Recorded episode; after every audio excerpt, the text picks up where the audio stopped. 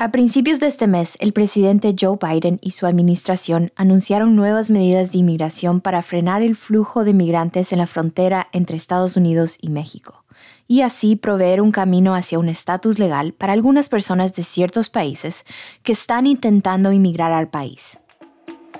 Bienvenidos a ¿Qué onda Michigan? Un podcast de WKAR. Soy Michelle Yokishpolo. Y yo, Pablo Castro, brindándote todas las noticias de la semana entrevistas y reportajes relevantes para la comunidad latina de Michigan. Es viernes 27 de enero del 2023.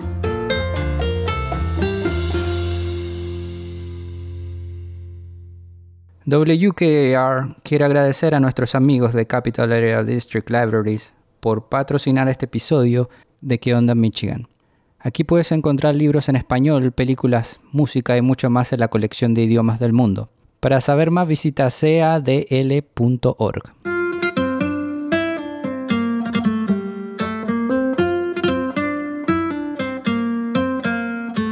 La gente viene a Estados Unidos por muchas razones, para buscar nuevas oportunidades. en la economía más fuerte del mundo. No los culpamos por hacerlos, huyen de la opresión a la nación más libre del mundo. Buscan su propio sueño americano y es la historia de tantas de sus familias, incluyendo la mía. Ese fue el presidente Joe Biden durante una rueda de prensa a principios de enero, momentos antes de que anunciara un nuevo plan de inmigración.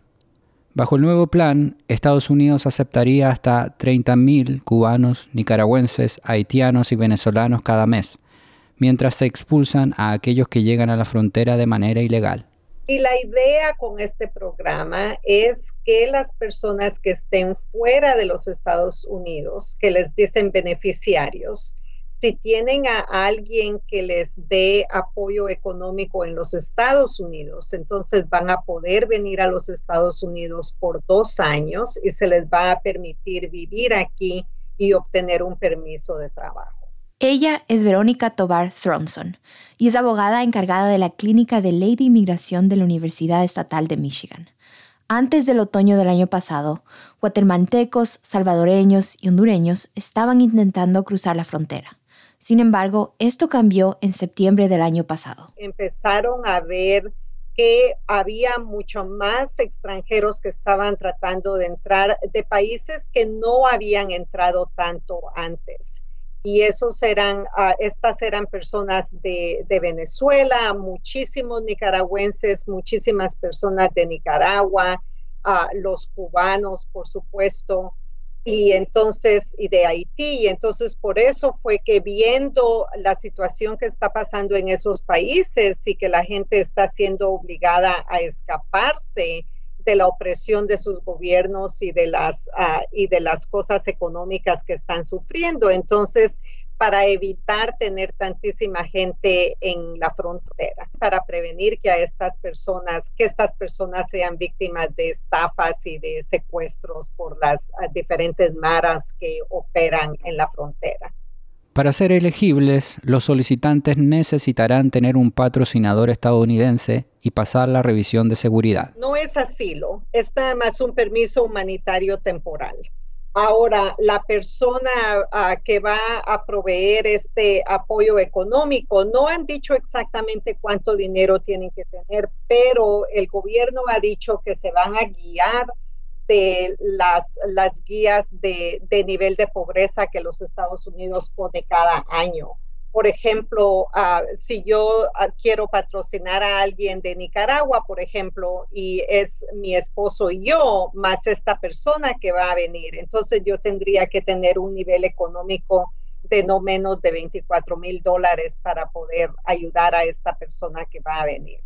Entonces, no es tan alto el nivel, pero tengo que demostrarle al gobierno que tengo suficiente dinero, por ejemplo, un trabajo estable, darle una copia de mis impuestos de mi último año a una cuenta del banco que demuestre que yo tengo dinero para poder patrocinar a esta persona. Los beneficiarios del programa humanitario podrán permanecer legalmente en el país por un periodo de dos años y serán elegibles para solicitar una autorización de empleo temporal válida por el tiempo de permanencia autorizado.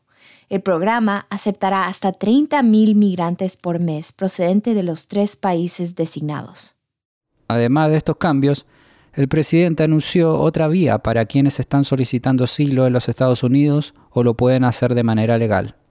Aquellas personas lo pueden hacer a través del teléfono descargando la aplicación CVP One. Esta aplicación permite a cualquier migrante que está pidiendo asilo solicitar una excepción humanitaria. Esto es también para las personas que están en la frontera esperando a poder ser permitidos entrar a los Estados Unidos. Entonces, no es solamente para estas personas de estos países particulares, sino también para las personas que están tratando de entrar a los Estados Unidos y pedir asilo aquí en, en la frontera. Si bien con esta aplicación algunos inmigrantes pueden recibir de manera más fácil un estatus legal en Estados Unidos, Verónica dice que el sistema deja en desventaja a los inmigrantes más necesitados, los que no tienen teléfonos inteligentes o no pueden acceder a hoteles mexicanos con acceso a Internet. La idea es que estas personas eh, no van a tener ningún ah, récord criminal, van a poder ir a solicitar su pasaporte a su país, van a poder ah, comprar su ticket, su, boleto de avión. Son personas que van a tener los medios para poder venir a los Estados Unidos. No van a, a ser alguien, por ejemplo, alguien de Guatemala que trabaja en el campo que no conozca a nadie aquí, que quisiera venir a trabajar para ayudar a su familia, ¿cómo va esta persona a poder conseguir a un patrocinador? Entonces, definitivamente va a beneficiar a personas que, saben y que tienen sus conexiones aquí en los Estados Unidos. La mayoría de estas personas se arriesgan, arriesgan su vida y arriesgan todo, venden su ah, terreno pequeño que tengan en su pueblo, por ejemplo, para pagarle a un coyote para que los traiga a la frontera y estas personas no se van a beneficiar. Desde el anuncio de esta regla, ninguna persona que cruce la frontera de Estados Unidos de manera ilegal podrá pedir asilo y será obligadamente deportada al llegar. La única forma de que estas personas puedan ser consideradas será a través de una aplicación en CVP One. Por ahora, ambas de estas pólizas están vigentes, pero sin embargo el estado de Texas se muestra contrario a ellas y ha realizado una demanda en contra del presidente. Ellos alegan que la administración de Biden está abusando de su poder. Entonces, esta demanda, que es Texas más 19 otros estados, están diciendo que la administración está abusando su poder que no fueron ante el Congreso para que el Congreso lo, aprobara, que no lo pusieron como parte de una regla que uno tiene que dar su opinión ah, para decir si está bien hacerlo o no.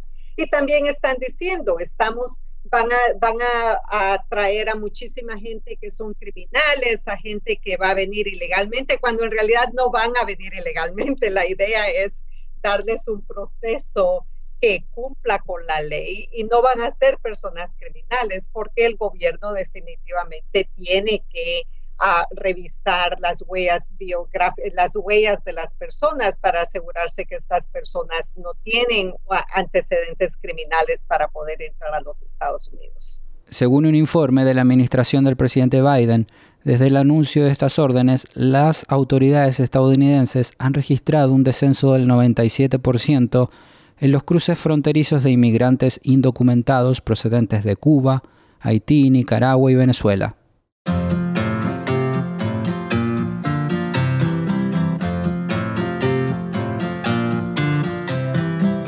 Empezando hoy y una vez al mes les estaremos trayendo un corto segmento sobre los recursos disponibles en las bibliotecas de Lansing, Capital Area District Libraries. Este mes la biblioteca está patrocinando el desafío de lectura de invierno, Mari Garza nos cuenta más al respecto. Hola, me llamo Marisela Garza. Mari, ah, yo trabajo en Capital Area District Libraries. Soy lo que se llama el especialista de la juventud. Compro libros, trabajo en programas para niños en la biblioteca pública. ¿De qué se trata el desafío de lectura de invierno? El Winter Reading Challenge, o digamos el programa de lectura de invierno, es una meta donde animamos a participantes de, bueno, de todas edades y habilidades a, leer y completar actividades ah, para tener la oportunidad de, de, ganar premios divertidos. Y en inglés hay una merienda dulce que se llama S'more y es, este dulce tiene como galletas, chocolate, uh, es también un bombón como esponjitas, se llaman eh, marshmallows. y some more, en alguna manera, es decir un poco más o leer un poco más. Así es, es estamos usando esas palabras con el programa some more, uh, que también es el dulce. Y este programa va del día 17 de enero hasta el 28 de febrero. ¿Qué tipo de actividades cuentan para participar en el programa? Cada día estamos animando a niños, adultos, todos los que están ah, participando a leer por lo menos 15 minutos por día. Pero también hay actividades que, se puede hacer. Puedes leer un libro con la palabra invierno en el título o puedes jugar un juego de, tableta como lotería, o puedes escuchar un libro en audio o ah, asistir a un, un, evento en la biblioteca. Hay muchas actividades. Mari nos cuenta que cualquier tipo de lectura puede ser contada. Todo, pero digo todo. Ah, eh, escuchar un libro en el coche o por teléfono, o si estás en tu teléfono o en el tablet, y si te gusta escuchar o leer libros así. También puedes escuchar podcasts como este de ¿Qué onda Michigan? Puedes leer periódicos, revistas, ah, todo lo que estás leyendo en línea, blogs. Si te gusta leer las, las novelas gráficas, también eh, libros de recetas, libros de textos, si estás estudiando en la universidad o, por donde, ¿no? Por donde sea. Y también quiero eh, decir que madres y padres que estáis leyendo a los niños, eso cuenta también, no solo para tus hijos, pero para, para ti también. Ah, es, es, algo que pues, nos gusta mucho uh, promover o uh, animar gente que todo lo, lo de leer es importante. ¿Qué sugerencias nos tienes para leer y poder participar en el desafío? Pues en primer lugar se puede ir a la biblioteca y hablar con el bibliotecario, bibliotecaria que está ahí, uh, pero también hay listas, en, incluso en este uh, Winter Reading Challenge o el, programa de, de, lectura en invierno, hay una lista, eh, y si lo haces por, en línea, puedes ver una lista de, de libros para adultos, pero también para niños. Ah, que son ideas, pero también ah, hay, hay muchas listas en, el website de, de Cattle.